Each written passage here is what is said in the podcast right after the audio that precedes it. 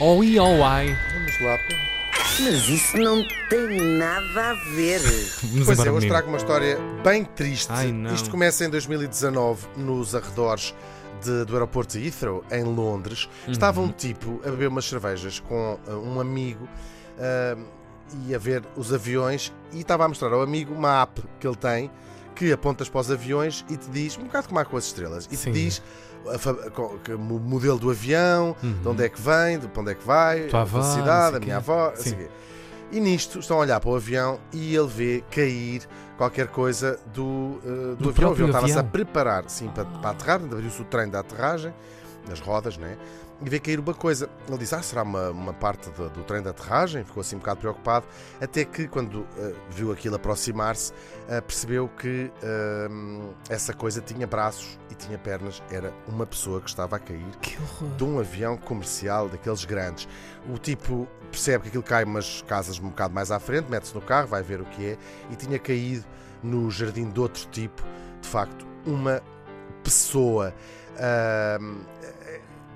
Entretanto, há uma investigação, a polícia começa a investigar, encontram ah, coisas na- no trem de aterragem. Estava lá uma mochila e dentro da mochila ah, uns objetos Hum. difíceis de identificar, mas tinha ah, uma garrafa de Fanta, tinha também pouco um pão, tinha assim umas coisas vagas para alguém sobreviver no trem de aterragem e tinha moeda do Quénia e, portanto, foi percebeu-se que era uma pessoa do Quénia. Esta ironia não passou despercebida à imprensa inglesa. As pessoas estão muito sensibilizadas porque chegam muitos barcos à, à Europa todos os dias, com Uhum. mais dezenas e mais centenas de imigrantes. Diariamente. Mas esta façanha de alguém ter tentado entrar no Reino Unido escondido no trem de aterragem de um voo comercial Uhum. chocou eh, as pessoas, sobretudo percebendo que vem do Quénia, um país onde o salário eh, médio eh, são 2 dólares por dia, e ter caído numa mansão de um dos bairros mais ricos de Londres. Eh, estragou assim um bocadinho o jardim ao senhor. Há uma investigação. eh, e fica, fica sabendo, isto parece uma loucura, não é? É uma coisa quase suicida eh, enfiar-se no trem de Claro. de um avião Uhum. para tentar passar para outro país, mas nem por isso há eh, pouca gente que o tente. Eh, Sim, a, a sim. administração, aquela entidade eh, que gera o espaço aviação, aéreo, sim, a sim. aviação eh, na América, diz que desde 1947 até 2020, 128 pessoas de todo o mundo tentaram esta eh, façanha. Agora, o mais incrível é que 25 delas conseguiram chegar vivas ao destino. E uma 75 delas é açoriana. morreram. Uma viagem de 1960. Mas isto é completamente estranho, Sim, porque louco. cada passo Hum. desta façanha é uma morte Sim, certa, sim, sim. praticamente ah, garantida. Isto porque, para já, o- as temperaturas ah, que se dão na- na- na- dentro do trem de aterragem Uhum. chegam Negativas, aos, vi- aos claro. 50 graus negativos. Sim, sim. O trem tem uma- um sistema de aquecimento que pode aumentar a temperatura a cerca de 20 graus, mas ainda assim estamos a falar de 30 graus negativos. Entre outras. ah, entre Imaginem só a sensação daquele lugar, não é? Sim, e depois está também a pressurização, que Claro. pode causar o colapso dos pulmões, pode causar ah, ataques cardíacos, ah, Claro. etc, todo esse tipo de coisas. E depois, há se ainda assim conseguir sobreviver a tudo isto, há a parte final, aquilo é um espaço muito reduzido, de quando as rodas se impacto, abrem, a pessoa claro. cair, às vezes já no chão, mas ainda assim é uma morte certa.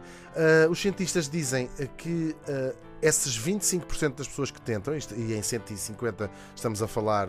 Que- que 20 pessoas que conseguiram fazer isto, é um fenómeno que pode acontecer, que a pessoa hiberna Uhum. involuntariamente, claro, são, são uma série de circunstâncias que se dá Claro.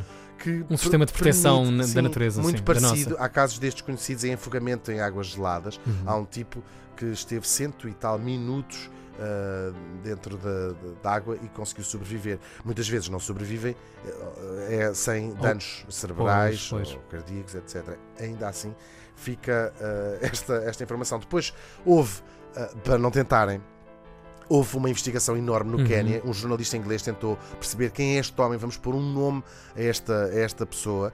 Uh, o aeroporto do Kennedy não participou muito nesta investigação. Eles disseram: Uhum. não, isto não é nenhum dos nossos funcionários, não faltava nenhum dos nossos funcionários.